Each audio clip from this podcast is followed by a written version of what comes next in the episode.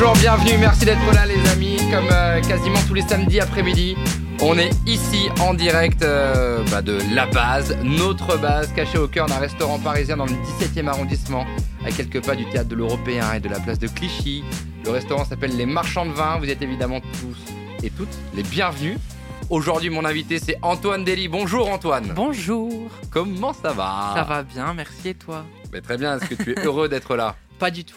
Ah, non, je rigole. On verra si ça change d'ici une non, heure. je suis- non, ça va, je suis très heureux d'être là. Antoine Dely, tu es né le 16 décembre 96 à Boussu, Oui, en Belgique, à la ça. frontière française. voilà, c'est ça, près de, près de Mons, qui Ouais. est la ville, on va dire, la, la plus connue. euh, La grande ville. près- oui, voilà. Oui.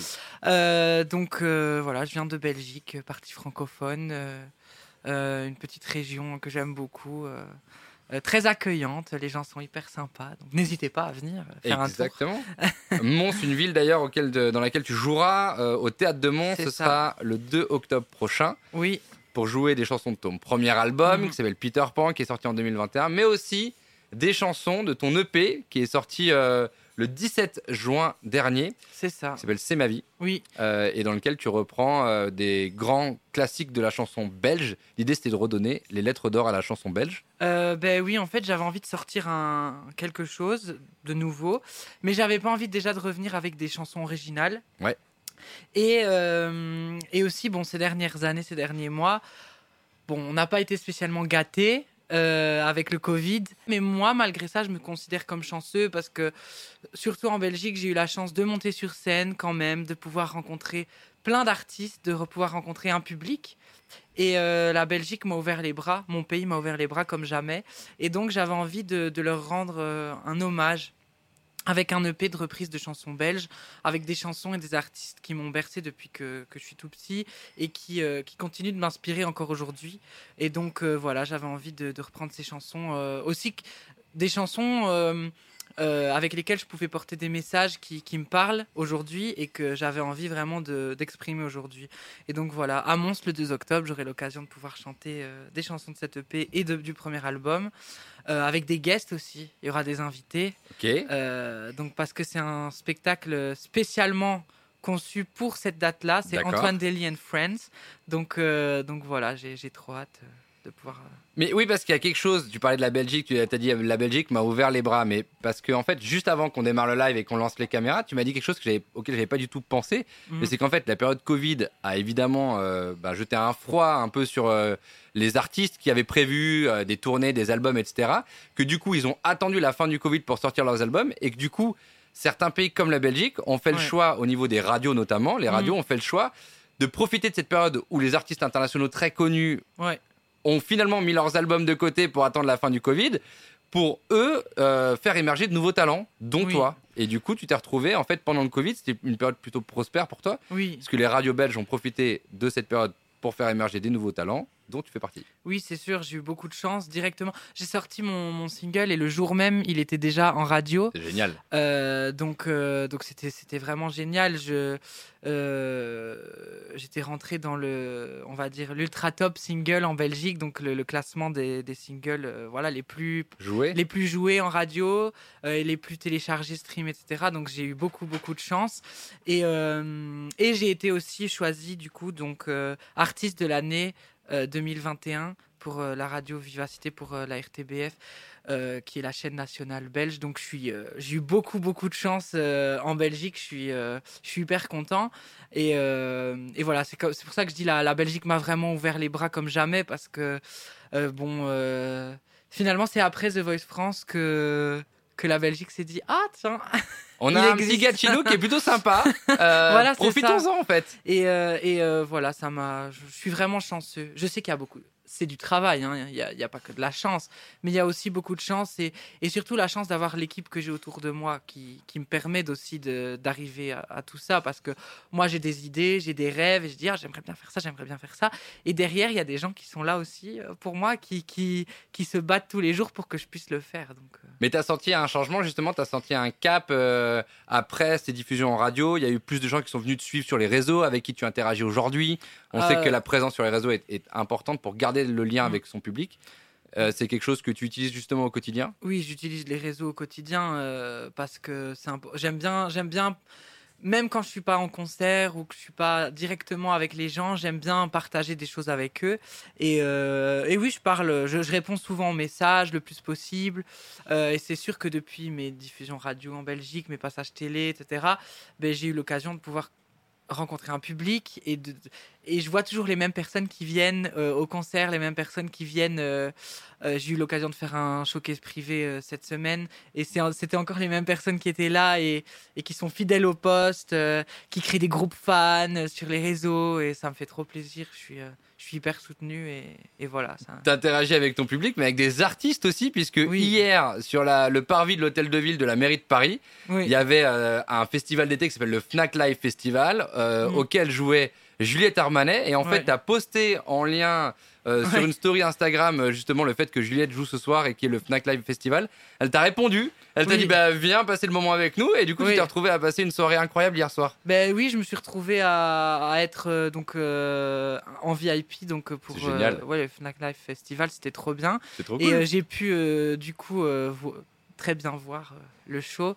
Et puis voilà. Non mais c'est vrai qu'avec Juliette j'avais un jour posté un, cover euh, du dernier jour du disco euh, en story et elle avait, elle avait directement dit, enfin, elle m'avait répondu en disant qu'elle avait adoré et elle a reposté en post cette, ce cover et elle a dit je vais lancer un concours. Euh, faites tous votre cover du dernier jour du disco et la meilleure version, mais je la choisirai et je ferai un duo avec cette personne. Et du coup, je me suis dit, allez, je vais la refaire je l'ai refait et euh, j'ai gagné le concours et elle m'a choisi pour faire le duo. Bon, c'est pas encore fait, mais ça va, ça va se faire euh, sur les réseaux bientôt. Elle est très occupée en tournée, elle arrête pas, euh, la pauvre. je vais pas l'embêter avec ça maintenant, mais j'ai eu l'occasion de parler avec elle deux ou trois fois et elle est adorable. Et de se retrouver comme ça, comme hier soir dans un petit coin un peu VIP, etc., pouvoir échanger ensemble. Est-ce que c'est ces moments-là aussi qui mm. permettent la création, qui permettent ensuite de se retrouver en studio pour des collaborations, mm. pour de l'écriture, pour de la composition C'est c'est important aussi de se retrouver mm. entre artistes. Bah, hier, j'ai pas, j'ai il y avait tellement de monde que j'ai pas même pas eu l'occasion du coup de, de, la croiser, de lui parler. Mais, euh, mais c'est clair que quand j'ai l'occasion comme ça, ça m'arrive de plus en plus souvent de, de, me retrouver dans des milieux où il y a plein d'artistes. Euh, quand je fais une télé, un concert, un festival. Euh, comment est-ce que ça s'est passé justement cette enfance en Belgique à Boussu? Tu as des frères et sœurs? Est-ce que tu es fils unique? Euh, comment ça s'est passé au sein de la famille déjà? Alors je suis né à Bossu, mais j'habitais à Beaudour, qui est un petit village euh, pas très loin. Et, euh, et, donc bah, ça s'est passé comment? J'étais le petit dernier. parce une, que une, fratrie de combien? On est trois. J'ai un frère et une sœur. et, mais, mais donc, qui avait plus de 10 ans euh, que moi par rapport à moi. Et donc, euh, voilà, j'étais vraiment le petit dernier et euh, il s'occupait beaucoup de moi. Je faisais beaucoup de choses avec mon frère, ma sœur. j'ai eu une enfance, on va dire, j'étais très bien entouré. dans ma famille, tout se passait super bien. J'avais des amis aussi vraiment très proches et qui, qui, avec qui tout se passait bien. À l'école, parfois, c'était un peu plus compliqué j'ai vécu euh, des moments moins faciles parce que j'étais pas spécialement comme les autres enfants. Et, euh, et du coup, quand on est un peu différent, c'est clair que parfois les enfants, même les adultes, hein, mais les enfants particulièrement peuvent être très durs les uns envers les autres. Et, euh, et donc voilà. Mais sinon, globalement, j'ai eu une enfance assez assez calme. calme. et assez voilà calme bon je dirais pas parce que j'étais je devais parfois être un peu déjà une tornade hein, mais j'ai lu sage et studieux sage et studieux euh, ça te sage et bien studieux à l'école sage, sage oui mais après j'avais quand même mon caractère à la maison et et voilà mais à l'école oui j'étais plutôt sage et studieux j'étais plutôt l'enfant qui était au premier rang qui écoutait bien qui qui, levait, qui était le premier à, lever la main pour répondre aux questions. Euh, voilà. Et le harcèlement scolaire dont tu parles, c'est quelque chose que tu as connu sur une période précise? Est-ce que c'était plus en primaire, au collège, ben, au lycée? Ça a été un peu des deux. Disons que c'était assez, c'était pas pareil. Quand j'étais en primaire, c'était euh, compliqué dans le sens où euh, j'avais du mal à me sentir accepté parce que bah, moi je jouais pas au foot avec les autres garçons. Euh, il y avait un truc aussi, on se moquait de moi parce que les garçons, ils collectionnaient les trucs, les cartes Pokémon, les Yu-Gi-Oh, ces machins-là. Euh, moi, ça m'intéressait pas du tout. Moi, je collectionnais les trucs d'idole. Je sais pas si tu vois. Et d'Idlina. Oui, c'est ça. Avec en fait, j'adorais. J'étais avec un groupe de filles et euh, je faisais de la corde à sauter, je faisais tous ces trucs-là. Et on se moquait de moi parce qu'en fait, je je faisais pas, comme les, autres garçons. Mais j'étais un enfant qui, euh, qui tenait tête aux autres. D'ailleurs, j'ai, donc j'ai sorti une chanson qui s'appelle Des enfants qui jouent, qui était écrite par euh, Icar. Et dans cette chanson, je dis Je tiens tête à deux têtes de plus que moi. parce que malgré le fait que, qu'on soit pas toujours gentil avec moi, bah, j'hésitais pas à, à, m'en foutre, même si en vrai je m'en foutais pas et ça me touchait. J'hésitais pas à, leur répondre et, et voilà. Et à pas te laisser faire. À pas me laisser faire. Après, euh, collège, lycée, ça a été aussi compliqué parce que. Ben, en fait, j'étais quelqu'un qui était. qui est Je suis quelqu'un qui est perfectionniste et j'avais besoin de beaucoup travailler pour réussir, mais je travaillais beaucoup pour y arriver. Et euh, ben, du coup, je réussissais très bien mais euh, mais je travaillais c'était pas j'étais pas celui qui foutait rien qui arrivait qui non j'avais vraiment besoin de beaucoup de travail mais j'y arrivais et ben les profs m'aimaient bien je pense et moi j'aimais bien apprendre. Donc je me retrouvais en classe à vouloir apprendre et euh, à être intéressé et c'est pas toujours bien vu en fait d'être intéressé mais je trouve ça grave en fait. Je trouve ça grave de euh, en fait, c'est pas une, on n'a pas une bonne image quand on s'intéresse aux cours. Et moi, ça m'intéressait. Et du coup, euh, à cause de ça, on m'a beaucoup critiqué. Oh, c'est le petit chouchou des profs. C'est Antoine Lintello. On m'a déjà bloqué sur une chaise en classe pendant l'intercours. Il euh, y en a même un, un jour qui a, qui a, qui a obligé le prof à prendre euh, mon journal de classe, je ne sais pas si on appelle ça comme ça en France. Oui, c'est un ça, journal de classe, carnet de correspondance. voilà, carnet de correspondance. Euh, et pour me mettre une retenue, pour me coller quoi. Mais donc tu n'étais pas soutenu par les profs, il n'y avait pas des gens au sein de l'établissement qui pouvaient parler. Ce jour-là, c'était un prof, un remplaçant, qui savait, qui était un peu euh, perdu. perdu. Et je suis allé à chercher la directrice moi-même je leur tenais tête en fait. Puisque c'est comme ça, je me casse. Je suis partie, je suis allée chercher la directrice, je suis revenue avec la directrice. Elle a remis les choses au clair. Mais après, c'était encore pire. Parce que j'avais le soutien de la direction, j'avais le soutien des profs. Mais le problème, c'est qu'à cause de ça, derrière ça, c'était encore pire avec les autres élèves parce qu'ils disaient non, mais c'est vraiment le chouchou pour le coup. Euh, euh, et, ça se passait pas super bien. Non, mais, tu avais la chance d'avoir ce caractère qui te permet de tenir ah tête. Est-ce que tu as, profité aussi de ce caractère pour défendre d'autres qui pouvaient aussi être euh, victimes, euh, mais qui n'avaient pas forcément cette force de caractère? Est-ce que du coup, tu étais un rempart pour d'autres? Oui, souvent, même les personnes avec qui j'étais, parfois, il y avait des personnes un peu plus un peu plus timides et qui n'osaient pas spécialement s'affirmer. Et, et c'est vrai que j'ai pas envie de j'ai pas envie de d'effacer une autre personne. Je, veux dire, j'ai pas envie d'être à côté de cette personne et, et de l'effacer parce qu'elle est plus renfermée et qu'elle ose pas s'exprimer. Mais euh, j'aime bien aussi aider les gens à, à s'ouvrir et à à s'exprimer, mais, moi, même. mais moi, à ce moment-là, j'avais encore du mal hein, pour moi-même, donc c'était pas toujours, pas toujours, toujours simple. Mais, euh, mais voilà. Et ce qui est drôle, ce qui est très drôle après, quand j'ai fait The Voice, c'est que je reçois des messages hein, de personnes oh, j'adore tes chansons euh, oh là là est-ce que est-ce que tu pourrais euh, s'il te plaît euh, m'envoyer je ne sais pas je sais plus ce que j'ai reçu comme message m'envoyer l'instru de cette chanson parce que je l'adore j'aimerais trop aussi pouvoir la chanter or c'est des personnes qui à l'époque marcelaient. C'était les bourreaux ils oublient et ils oublient. Est-ce que tu crois qu'ils ont vraiment oublié? Mais j'en sais rien. Et le comble, c'est qu'un jour, je reçois le message. Ils n'assument pas, peut-être. Le comble, c'est qu'un jour, je reçois un message de quelqu'un qui me dit J'adore ta chanson des enfants qui jouent. Et que cette personne était une des personnes qui rigolait de moi à l'école. Et il me demande une. Il me dit J'adore ta chanson sur le harcèlement scolaire. Je me suis dit Oula. Euh, que se passe-t-il? Alors moi, je réponds bien gentiment. Oh, écoute, merci beaucoup, ça fait plaisir. J'espère que tu vas bien depuis le temps. Hein. Mais je trouve ça quand même assez euh, culotté. c'est peut-être aussi que ces enfants-là étaient pas bien dans leur peau euh, et peut-être qu'ils avaient l'impression que toi, tu avais plus de facilité à t'assumer, ce qui n'est pas forcément le cas d'eux aussi. Ouais, c'est clair. C'est clair que je pense que je peux pas en vouloir à 100% non plus aux, enfants qui ont pu être méchants avec moi. Parce que c'est vrai, je me dis que c'était peut-être aussi un mal-être qui était là de leur côté. Après, moi, ça m'arrivait d'avoir un mal-être, mais c'est pas pour ça que j'étais méchant avec les autres. Et, et, euh, et, voilà, bon. Ça t'a construit, ça m'a construit. La personne que tu aujourd'hui. J'ai pas de regrets, hein. je suis comme ça aussi grâce à eux. Après, je dis pas que j'ai envie qu'il y ait d'autres enfants qui souffrent. Non, mais justement, c'est bien d'en parler, de libérer la parole. Mhm. Euh, Il y a beaucoup d'artistes aujourd'hui qui en parlent. Il y a Bilal Hassani en a parlé, Inès Ouais. Reg en a parlé, euh, Chimène Badi, qui est importante euh, pour toi dans ta vie euh, personnelle et artistique, en a parlé aussi.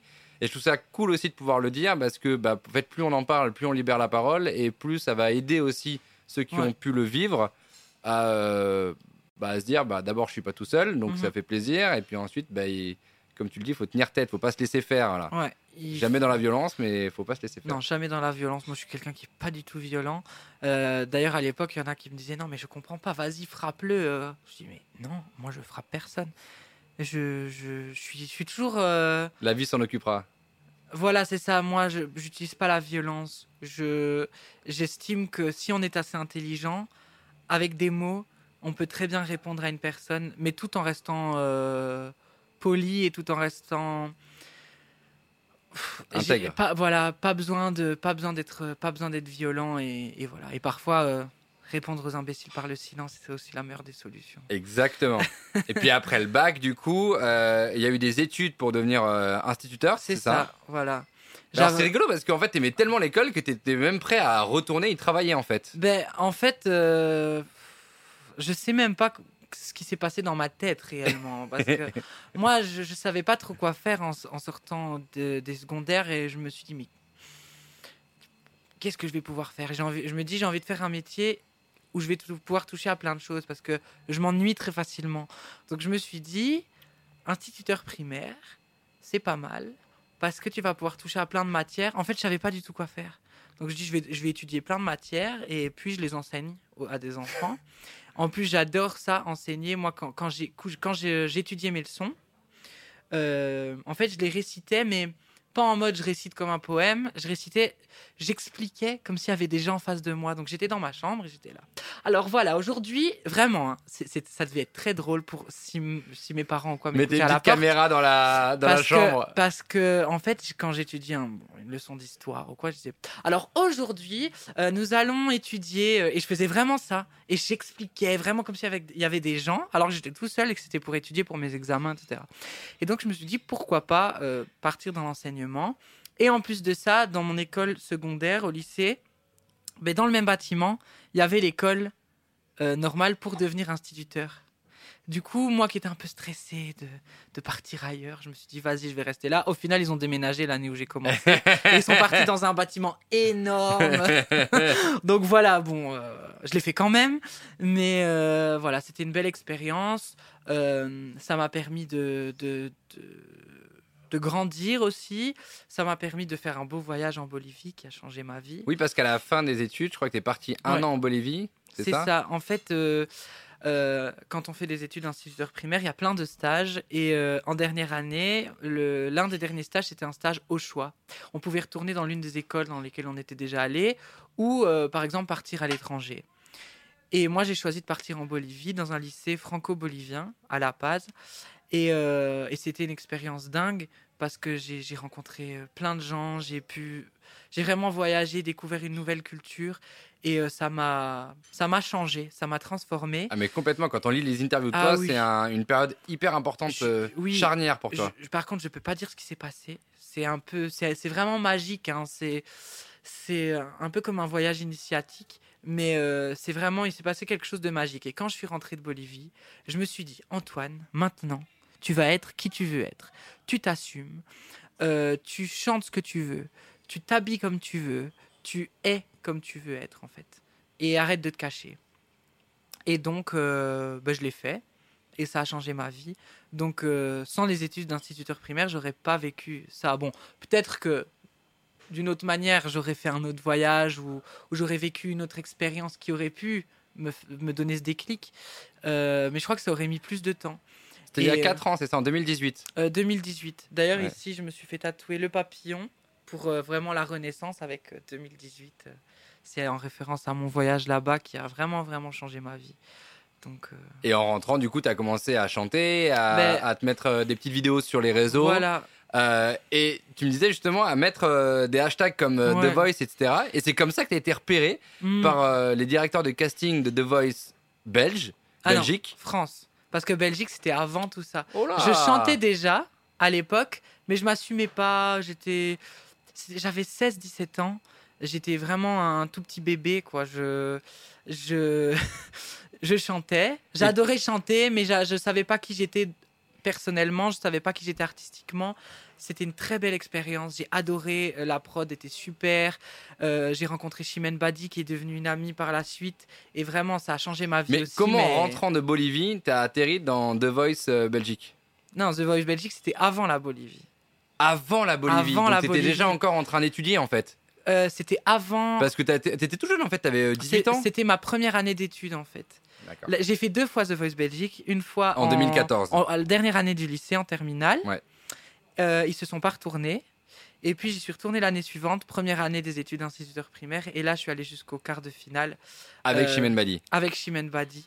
Et donc, euh, et donc d'ailleurs, je me souviens qu'il y avait des profs, un prof qui m'avait dit à l'époque, non mais Antoine, c'est pas possible, hein. les études et en plus faire The Voice, tu vas te planter. Et moi, je dis si si, vous allez voir. J'ai terminé l'année avec, euh, j'ai pas envie, j'aime pas me vanter, mais les meilleures notes. et voilà, et en quart de finale de The Voice. Donc, quand on a envie de le faire, on peut le faire.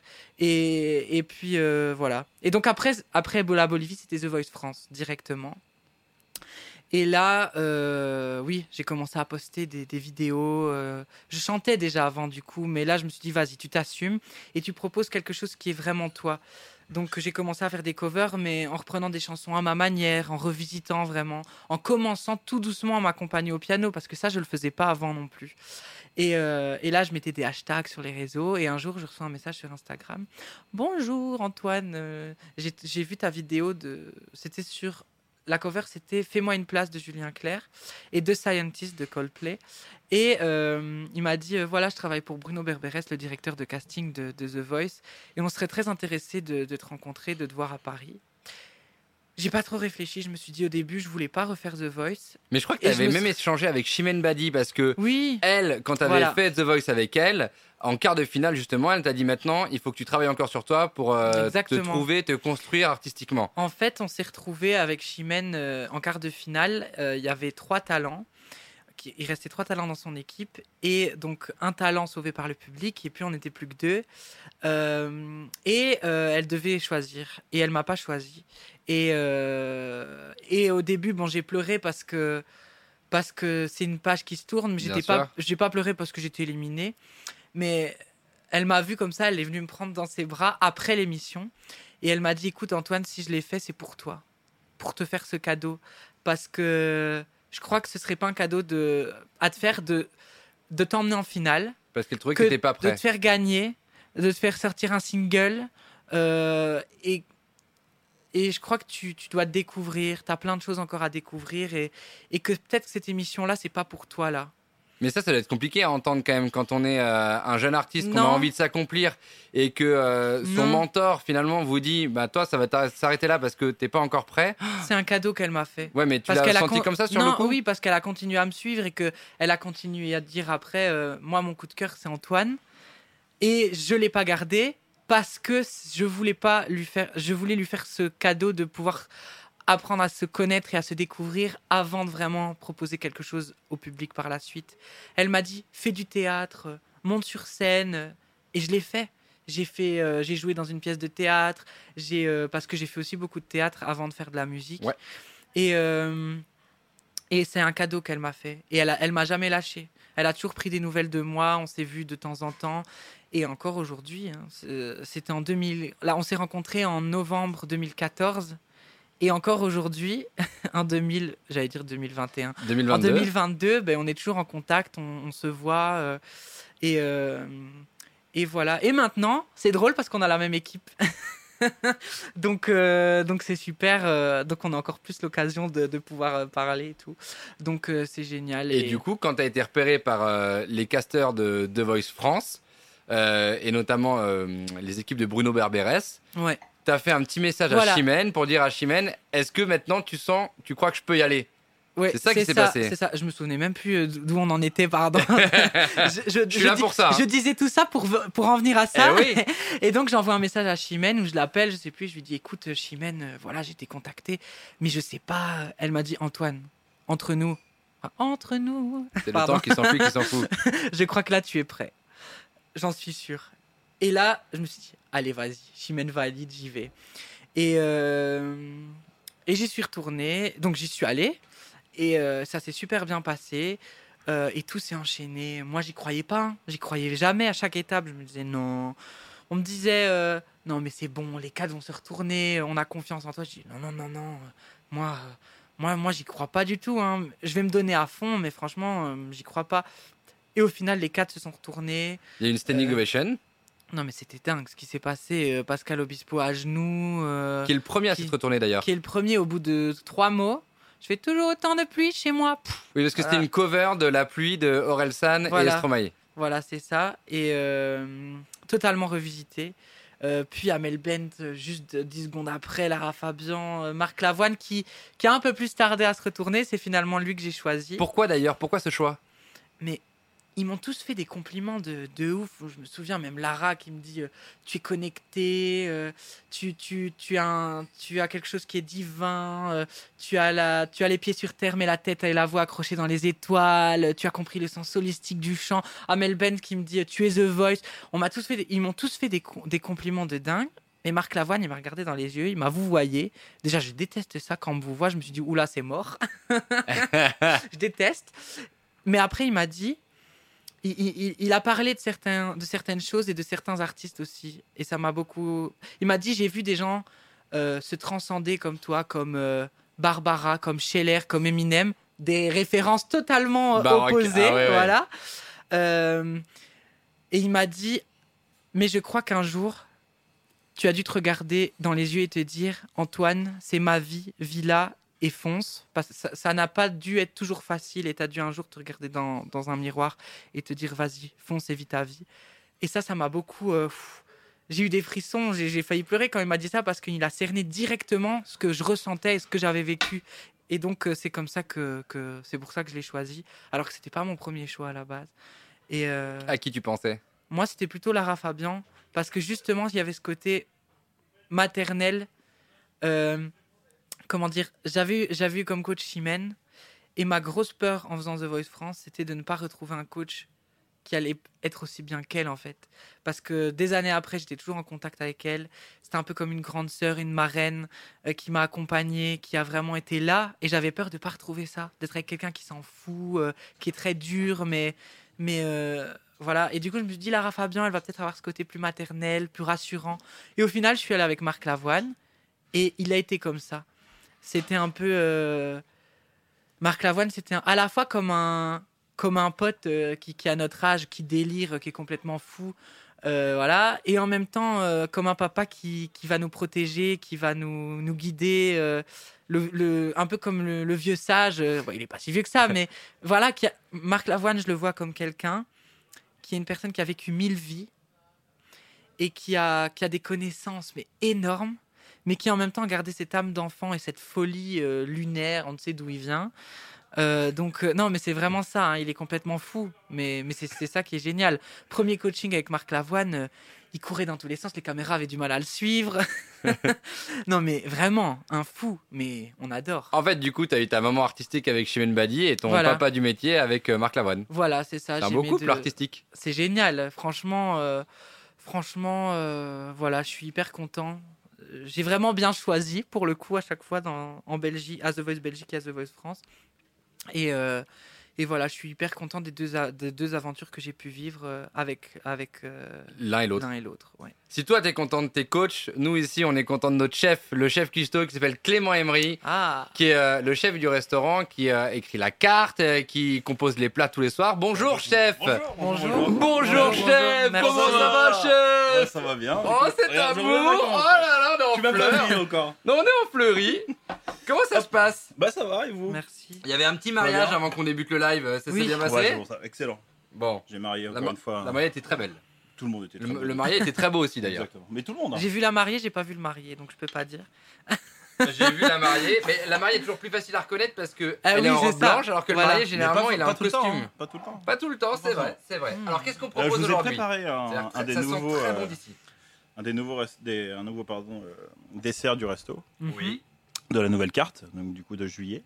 Euh, ça va être des abricots rôtis dans un sirop. de juillet. Bah oui, déjà. Des Ouais. de- Fou, eh, ouais, incroyable. Time flies.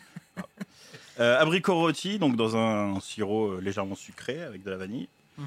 Donc euh, voilà, rôti au four. Ensuite, en dessous, vous allez avoir un petit sablé euh, pignon de pain, un petit Ouais. peu de popcorn également, Mhm. Euh, une crème montée vanillée également. Et, le- et au milieu, vous allez avoir un- une glace au miel.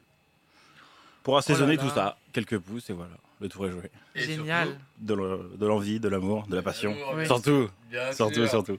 Il en Voilà. faut de Ouais. l'amour Tu sais que notre chef, il est un peu, il est artiste. Alors, il est artiste dans les plats, Mhm. mais il- Oui, c'est une façon d'être artiste, je c'est vrai. pense. Et tu grattes un clair. peu de guitare. Oui, tout à fait. Vous voulez que je descende, c'est ça? Tu- Non. Est-ce que tu as une question pour Antoine? La question Euh, du chef. La question du chef, ouais. Qu'est-ce que vous, comment vous, votre conseil pour, euh, pour des jeunes qui veulent débuter euh, Grande en question. musique le conseil, ben, je crois que je dis toujours, quand on me pose cette question, je dis toujours, c'est faire, faire ce métier, c'est 20% de talent, 80% de travail. C'est de s'acharner, c'est d'être proactif, c'est de, de toujours travailler. Quand on fait un instrument, c'est travailler son instrument tous les jours. C'est quand on veut être chanteur, c'est travailler sa voix tous les jours. Euh, c'est pouvoir en prendre soin aussi, parce que c'est un, métier dans lequel il faut, euh, euh, il faut entretenir sa voix, c'est un instrument. Voilà, beaucoup travailler et, et être obstiné aussi. Jamais abandonner, croire en son rêve.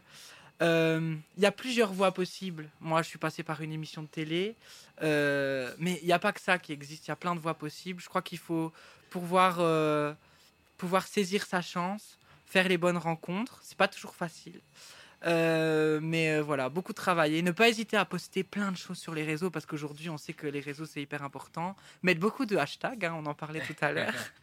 Et, et voilà, du travail. ne pas hésiter à, à montrer ce qu'on fait, à en parler, toujours avec humilité, bien sûr, parce qu'il faut pas. Celui qui est toujours là en train de parler de ce qu'il fait et, qui n'écoute pas les autres, ben on, a toujours tendance à se dire non mais celui-là, il se prend pour qui? Il croit que, c'est le roi du monde, il se prend pour Beyoncé. mais, mais voilà, non, vraiment mon conseil c'est rester humble, beaucoup travailler et, euh, et croire en son rêve et suivre sa bonne étoile de toute façon. Et pour travailler sa voix, faut un bon dessert. Tout à fait. C'est- Voilà. C'est important pour la voix. Pour les cordes vocales, c'est important. Le miel, glace au miel. Le miel, c'est important pour les cordes vocales. Exactement. Donc là, c'est c'est parfait en fait. Exactement, tout à fait. Merci chef. Bonne dégustation. Merci beaucoup, chef. Ça a l'air délicieux. Oh là là, Ça sent très très bon. je peux attaquer. Ah mais ou- c'est le but, Ah, c'est d'accord. le but Surtout, la glace complet. elle va fondre donc. Ouais, t'inquiète pas. De toute façon, elle Mm. sortira pas de l'assiette, il y a pas de trou dedans, mais tout Oui est- mais bon c'est quand même. mm, c'est meilleur bon. quand c'est comme ça. C'est bon, ça te plaît? Ah ben c'est parfait. Bah écoute, c'est génial. Ouais. Tant mieux. Mm. C'est c'est un peu notre côté, c'est à vous. Cette C'est émission euh, dans laquelle voilà, il y a le, le chef qui amène toujours un petit plat, etc. Bah voilà, c'est notre, c'est notre Alors, petit côté, c'est C'est à vous. drôle quand je regarde cette émission, il y en a, ils restent avec leurs assiettes, ils n'y touchent pas. Oui, il paraît qu'ils attendent la publicité pour commencer Ouais, à mais en- moi je trouve ça drôle. Moi je crois que je serais plutôt euh, comme ceux qui, qui mangent directement. direct. Parce que c'est bête de laisser ça comme ça. Après tout. euh, Non mais t'as as bien raison. Voilà. On en était du coup à The Voice France avec Marc Lavoine, ton papa du métier. Oui. Tu peux manger pendant que je te parle, il a aucun oui, problème. non, mais si je dois répondre à une question, je vais pas faire. Je- Oui, mais je suis professionnel, donc je vais justement savoir euh, alimenter le discours et le propos le temps que tu puisses avoir une bonne bouchée. Ça, c'est un travail d'équipe finalement. Antoine. tu sais, on travaille ensemble. Toi et moi, on est main dans la main dans cette aventure. On ne se lâche pas. C'est vrai. C'est très bon en tout cas. hein, Franchement, euh, Eh ben, écoute, on le dira au chef. Tant mieux, ça veut dire qu'il s'est pas trompé de voix. non. Euh, du coup, The Voice France avec le coach Marc Lavoine, avec qui pour le coup, c'était c'est allé plus loin qu'en quart de finale puisque tu as été jusqu'en finale. Mhm. Félicitations, Merci. bravo.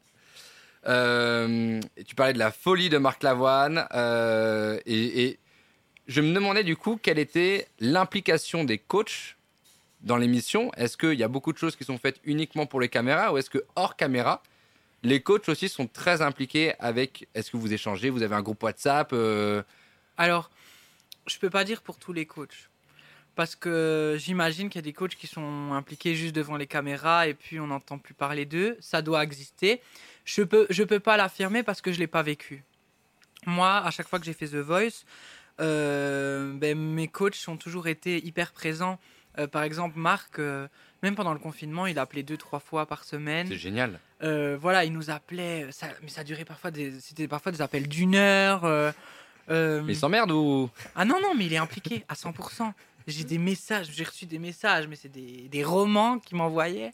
Euh, mais c'était vraiment un, coach hyper impliqué, hyper investi dans ce qu'il faisait.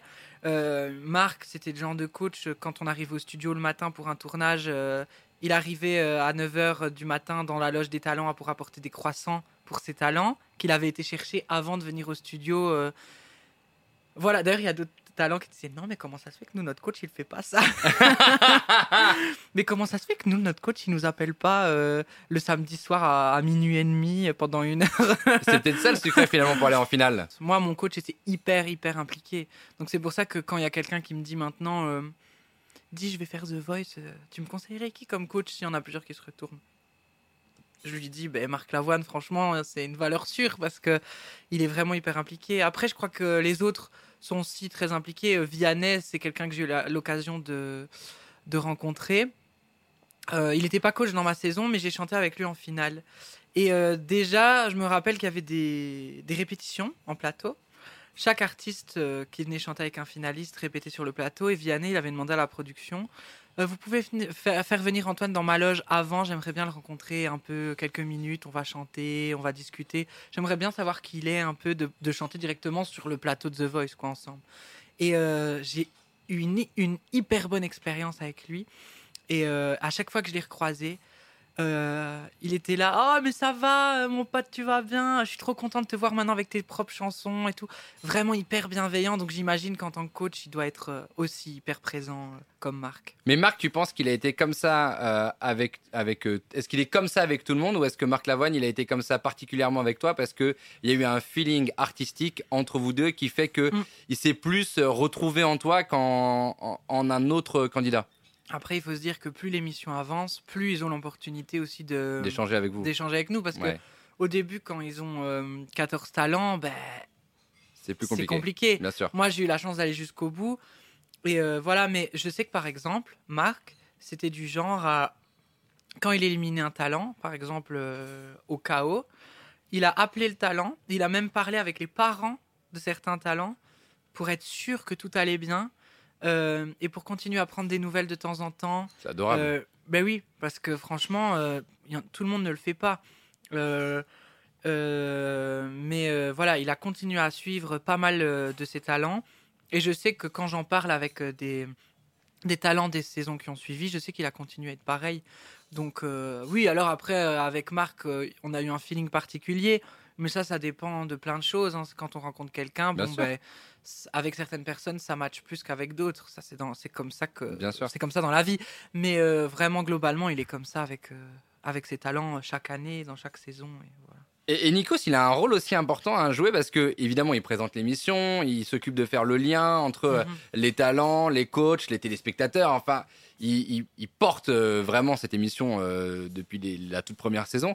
Mais est-ce qu'il a un rôle aussi important auprès justement des talents? Est-ce que il est là pour rassurer, Mm. pour euh, mettre à l'aise, en confiance, avant de monter sur scène, avant le premier casting à l'aveugle, par exemple Est-ce que la présence de Nikos dans l'émission, elle, elle est euh, au niveau des talents très importante aussi? Mais Nico, c'est quelqu'un qui est vraiment déjà hyper gentil. Euh, je dois dire que hum, même quand, quand on arrive au studio et qu'on n'est pas encore habillé et tout, que Nikos arrive, ben, il est hyper gentil. C'est le premier à venir dire bonjour à tout le monde. Euh, et a- avant mon audition, je me souviens qu'il est venu me dire Allez, ça va aller, euh, tout va bien. euh. Moi, d'ailleurs, je lui ai fait euh, merci, merci. Enfin, je lui ai pas trop parlé parce que j'étais tellement concentré et un peu dans, mon, dans ma bulle, dans mon stress, que le pauvre, je l'ai peut-être un peu. euh, comment dire Allez. Zappé zappé quoi. Mais mais il était adorable vraiment et Nico c'est quelqu'un de vraiment très gentil, euh, pas que pas qu'à la télé, pas que devant les caméras. J'ai eu l'occasion même de le croiser une fois. euh, c'était euh, c'était pendant l'émission, enfin c'était pendant les tournages de l'émission, mais c'était pas dans le cadre de The Voice. C'était une avant-première d'un spectacle. Et, et il a été hyper gentil, il est venu me dire bonjour, et il était adorable vraiment. Donc fr- franchement, Nikos, il apporte beaucoup à cette émission. Et que ça soit pour les téléspectateurs, The Voice en Nikos, ça serait bizarre. Bien que cette année, en demi-finale, je crois que c'est Alessandra Sublet Oui. qui l'a remplacée. Ouais, et je l'ai est- trouvé vraiment très bien euh, dans ce rôle-là. Oui, alors malheureusement, elle quitte euh, la, la présentation parce qu'elle elle a fait d'autres choix. Elle a envie de Ah, se consacrer à la comédie. Ah, ben je savais pas du tout. Et donc, euh, ouais, en fait, elle a fini. Elle, elle faisait notamment le soir avec Séquence Ok. Clou, euh, sur TF1. Et, euh, et en fait, elle a, elle a fait des choix comme Virginie comme- Fira a souhaité arrêter de présenter la nouvelle Oui. star pour euh, se consacrer à la comédie et à la Ouais. fiction. C'est ce que fait aussi le. Ah, ben je savais Alessandra. pas. Ben, Voilà. Je l'ai trouvé très très bonne en tout cas dans, dans The Voice en, dans- en tant que présentatrice. Parce que quand même remplacer Nikos, C'est dur. c'est compliqué. Hein. Bien C'est- sûr. Parce que ça devient vraiment, c'est devenu une icône de la télé, hein, Nikos. Donc, euh, donc voilà. Mais Nikos, il est vraiment super, vraiment. Mais il y a un point important que je voulais aborder avec Mhm. toi. Et si tu veux, tu as le temps de manger euh, une Oui, bouchée. je- je te promets. Vas-y. Euh, Il y a quelque chose dont tu as déjà parlé plusieurs fois dans les interviews et qui est très important pour, euh, Mhm. pour un artiste, pour un artiste accompli en tout cas, c'est de savoir ce qu'on a au fond de soi pour savoir le sortir correctement, l'exprimer. Et c'est comme ça généralement qu'on écrit ses meilleures chansons parce qu'on exprime des sentiments qu'on a à l'intérieur de soi, mais encore faut-il accepter les sentiments qu'on a au fond de soi. Ouais. Et encore faut-il aussi accepter de se mettre à nu. C'est pas Ouais. toujours évident comme exercice. Il faut clair. se connaître et accepter de se montrer comme on est. Mhm. Ce sont deux exercices qui sont très compliqués. Et on comprend dans ton parcours qu'il y a eu plusieurs phases là-dedans. Qu'il y a eu une première phase quand tu étais plus jeune, que The Voice t'a aidé euh, en Belgique, Mhm. euh, que Chimène Bali t'a aidé justement à essayer de, de comprendre ce qu'il y avait en toi et de comprendre comment l'exprimer. Et puis il y a eu un élément clé qui est donc ce voyage euh, en Bolivie. Mhm. Donc tout ça, c'est des éléments qui t'ont permis de te construire et de t'assumer. Et hum, ma question, elle est sur The Voice France. À quel point est-ce que cette émission a permis d'affiner tout ça? Puisqu'en fait, ce qu'on comprend bien, c'est que quand tu es arrivé sur The Voice France, t'étais maintenant toi-même, t'étais Mhm. entier, et c'est parce que tu as assumé qui t'étais que t'es arrivé en finale. Mhm. Tout ça, c'est un tout. Oui, c'est clair. À quel point, du coup, est-ce que The Voice France t'a permis juste de bah, d'affiner en fait euh, cette euh, la Euh, création de l'artiste euh, Antoine Dely The Voice France, ça m'a permis de. C'est vrai qu'à The Voice, je savais tout ce que je voulais faire. Et donc j'arrivais avec des versions de chansons, je dis je veux faire ça, ça, ça et ça. Et du coup la prod, quand, quand il me voyait arriver, il savait que j'allais que j'allais dire moi je veux faire ça, ça, ça et ça. Et euh, voilà, je, je savais ce que je voulais faire. et T'étais plus à l'aise déjà. Voilà, et c'était le même, c'était pareil pour mon projet que j'étais déjà en train de préparer. En fait, mon audition à l'aveugle venait d'être diffusée, que j'ai commencé directement à être en studio pour préparer mon album. J'ai préparé mon album déjà pendant The Voice. Et euh, The, Voice, ça m'a permis de, de rencontrer des gens, de, de rencontrer mon équipe, l'équipe avec laquelle je travaille aujourd'hui, de rencontrer d'autres artistes euh, avec qui j'ai pu euh, faire des sessions studio, créer. Et voilà, The Voice, ça m'a permis. Oui, ça m'a permis vraiment de me mettre en lumière finalement tout ce travail que j'avais fait sur moi pendant les mois et les années auparavant. Bien sûr. Et, euh, et donc, ça a débloqué encore des choses euh, en moi. Et puis, il y a même eu d'autres phases après The Voice. hein, euh, parce que j'étais quelqu'un qui. Je, je disais, je suis nul pour écrire, pour composer, j'ose pas. Oui, au début, tu as dit que tu étais un bon, un bon chanteur, un bon interprète, voilà. mais que tu n'étais pas forcément bon pour être auteur-compositeur. Voilà, et en fait, j'ai fait des sessions avec des gens qui m'ont dit, mais c'est faux. Et j'avais écrit une chanson qui s'appelle UFO. Euh, et je dis, non, mais c'est nul. Et je l'ai jouée un jour en studio. euh, et les personnes avec qui j'étais m'ont dit, mais, mais c'est trop bien cette chanson, mais il faut qu'elle soit sur l'album. Je l'ai fait écouter à ma manageuse qui m'a dit, mais Antoine, pourquoi tu m'as caché ça? Et après ça, elle m'a dit, bon, maintenant, en fait, je vais te mettre en studio avec des gens et vous allez écrire ensemble, vous allez coécrire parce que je sens qu'il y a un truc. Au début, j'étais tout timide, j'écrivais deux phrases sur une chanson. euh, et en fait, maintenant, ça m'arrive de faire une session avec quelqu'un et, et je ponds un texte en entier. euh, C'est génial. et voilà, et j'adore ça, en fait. Et euh, je me verrai plus maintenant faire un album sur lequel où, où j'ai pas écrit ou composé un peu, au moins dans chaque chanson, quoi. Donc, euh, il y a vraiment eu des phases. Et c'est des rencontres, euh, des rencontres aussi avec d'autres artistes. Euh, que j'ai pu faire, par exemple, euh, une rencontre qui m'a vraiment, vraiment beaucoup, euh, beaucoup marqué, c'est avec Lola Dubini. Ouais. Parce que Lola, je me suis retrouvée avec elle. Ma manageuse m'a dit Bon, tu vas rencontrer Lola, va chez elle. Et elle écrit, elle compose, elle est super. Je savais déjà quand même qui c'était, mais je la connaissais pas personnellement encore. Et elle m'a dit Vous allez faire un- une chanson. Et donc, on- donc j'arrive et, et euh, elle m'a écrit une chanson qui s'appelle La Nuit, qui est sur mon premier album. Et euh, elle m'a dit, mais Antoine, tu sais quoi? Tu devrais oser écrire, tu devrais oser composer. Même s'il y a plein de choses qui sont nulles, note tout. Tu notes, tu notes, tu notes. Et dedans, il y aura des choses bien. Et, euh, et en fait, surtout, tu dois oser. Et tu dois pas avoir peur de, de tenter des choses. Et, et je l'ai fait par la suite.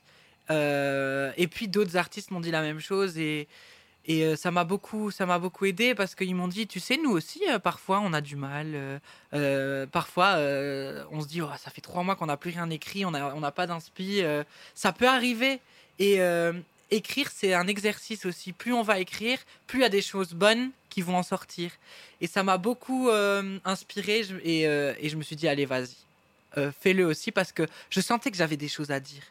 Euh, et euh, et c'est sympa quand y a quand j'ai des choses à dire et que d'autres les écrivent à ma place mais quand je peux les écrire moi-même ces choses Bah, bien à ma manière euh, c'est encore mieux donc euh, Mais bien sûr, parce que ça enlève un maillon de la chaîne en fait. Voilà. Je sais que tu as beaucoup travaillé avec Markwell, mais du coup, ça veut dire qu'il faut beaucoup parler avec la personne pour qu'elle comprenne les sentiments que tu as en toi et pour réussir à les retranscrire correctement.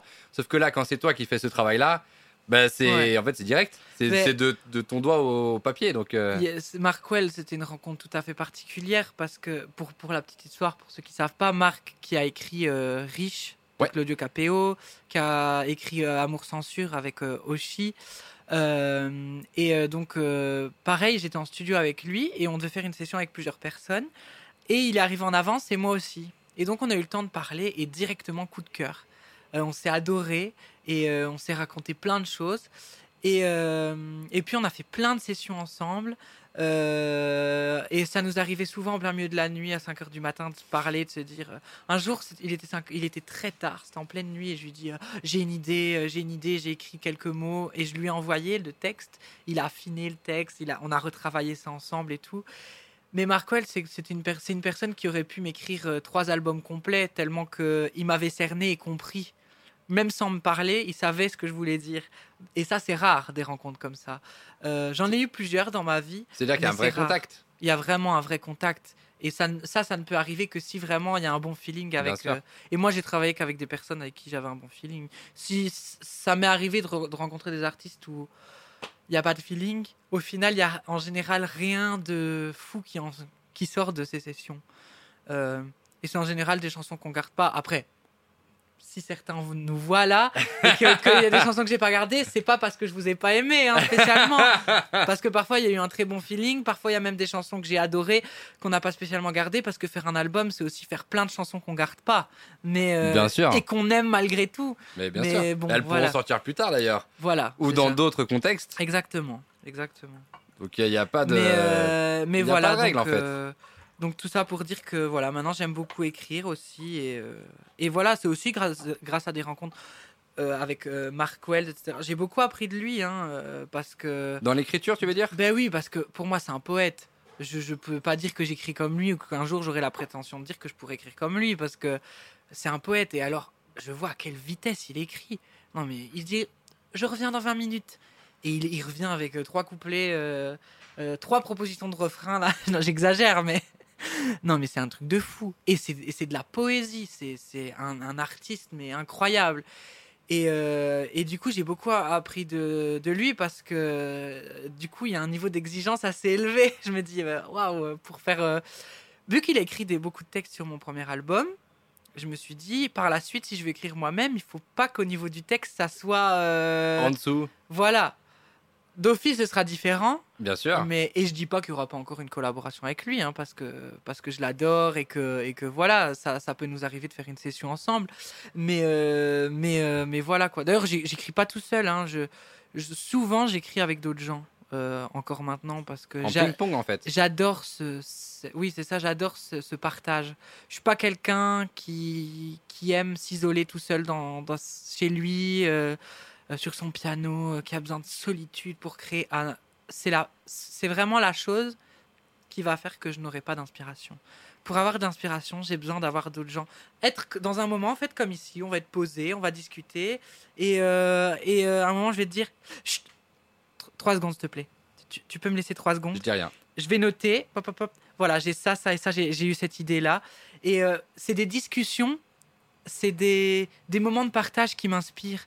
Et euh, d'être tout seul, euh, composer tout seul dans ma chambre, ça m'intéresse pas.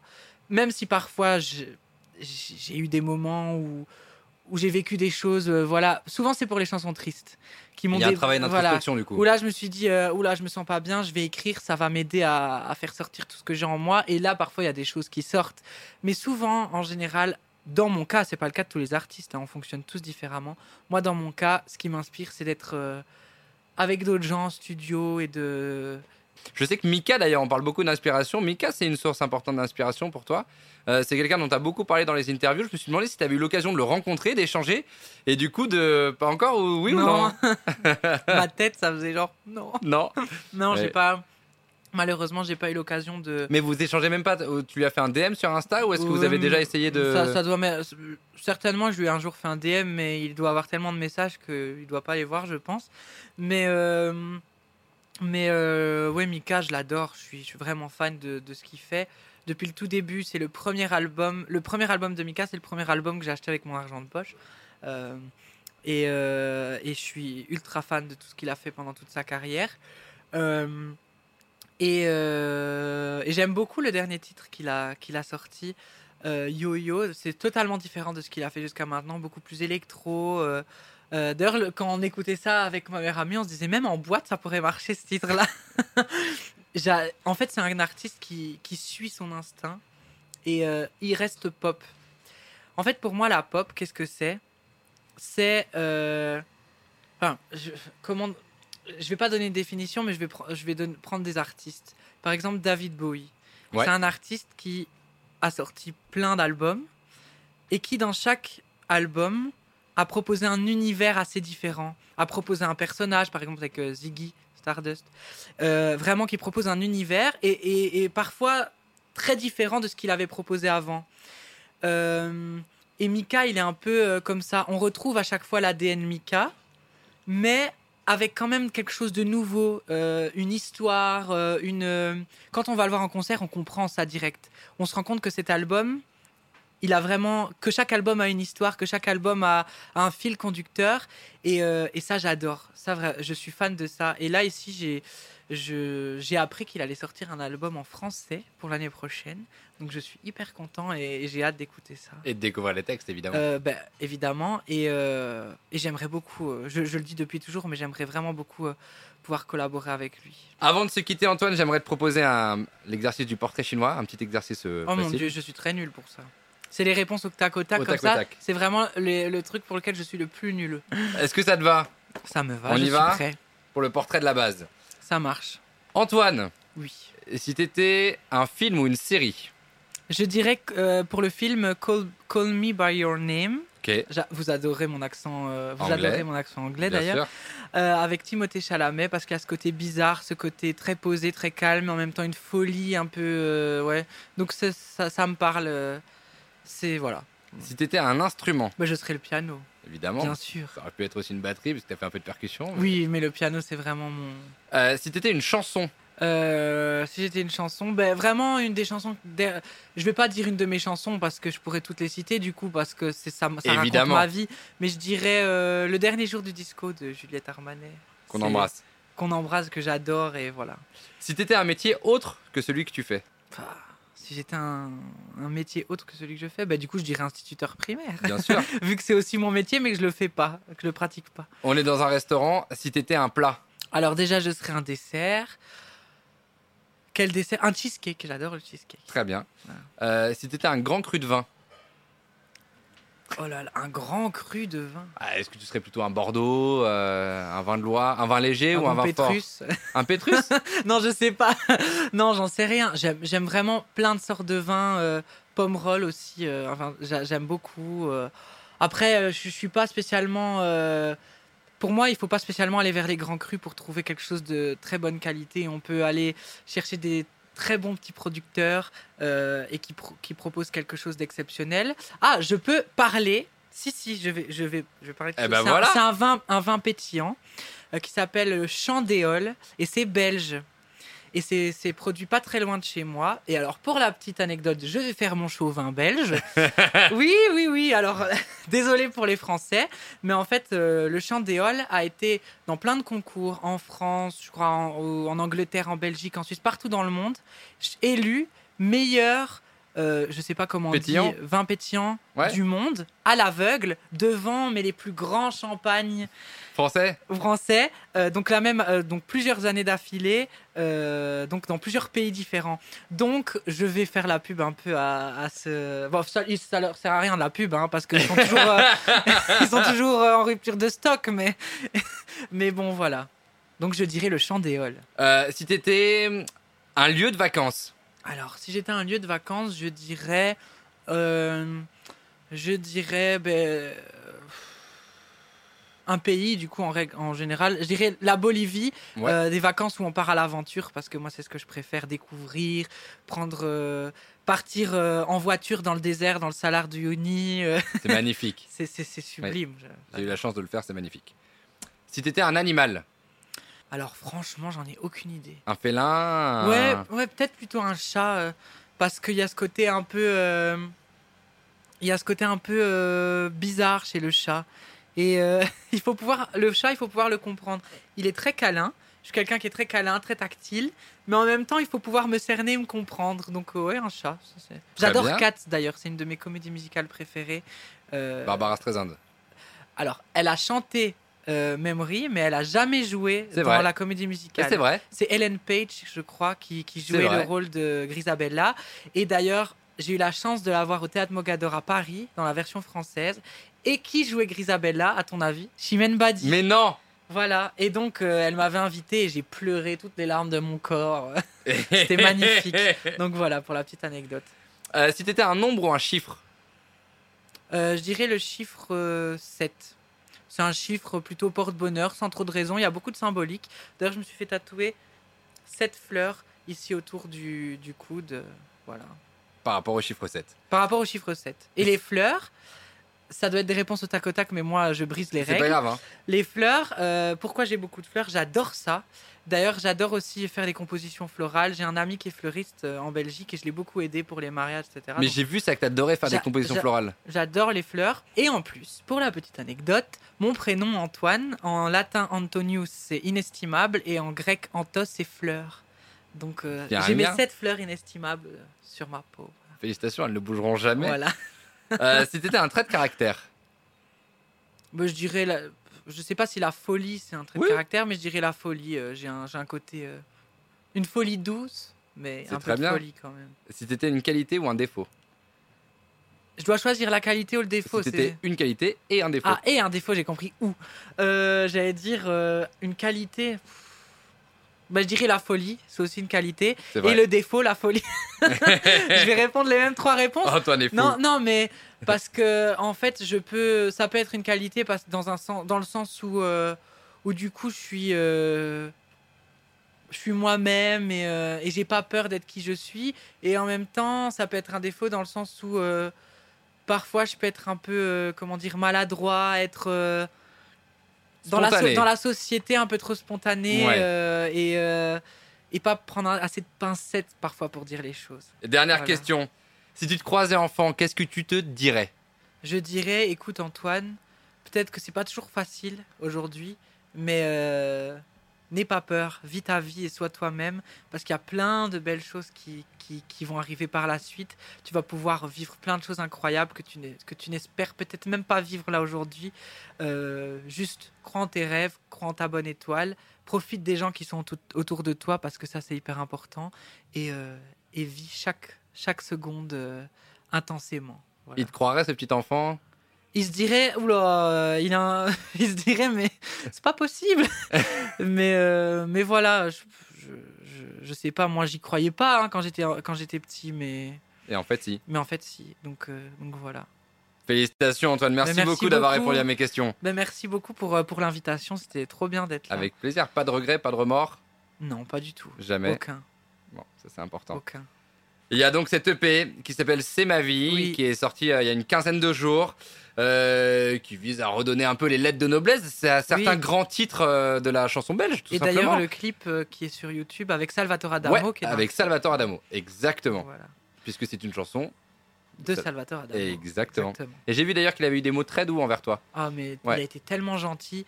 Euh, vraiment, ça m'a beaucoup touché. Et puis, euh, quand on lui a proposé de participer au clip, il a accepté directement. Et il m'a dit Je suis un fan absolu de vous. Euh, il m'a vraiment fait des compliments, mais juste géniaux. Et je sais. Je savais pas trop quoi dire, j'étais gêné et, c'était hyper impressionnant pour moi, mais je suis hyper content d'avoir vécu ce moment avec lui et, qu'il ait apprécié ma reprise surtout. Mais félicitations, rendez-vous du coup le 2 octobre 2022 au théâtre de Mons. Merci beaucoup Antoine d'avoir été merci mon invité. à toi, merci vraiment. Merci de nous avoir suivis depuis la première et jusqu'à aujourd'hui. Et Évidemment, un grand merci à toutes les équipes du restaurant, Clément Emery le chef, Adrien et François les propriétaires, et puis toutes les équipes avec euh, Félix, euh, avec Noémie, avec tout le monde. Un gros big up à ma team. Merci beaucoup Victor Labro d'avoir été là euh, aujourd'hui. Porte bien son nom Labro, le bro. C'était la base et je m'appelle Mathieu Gérard. À plus.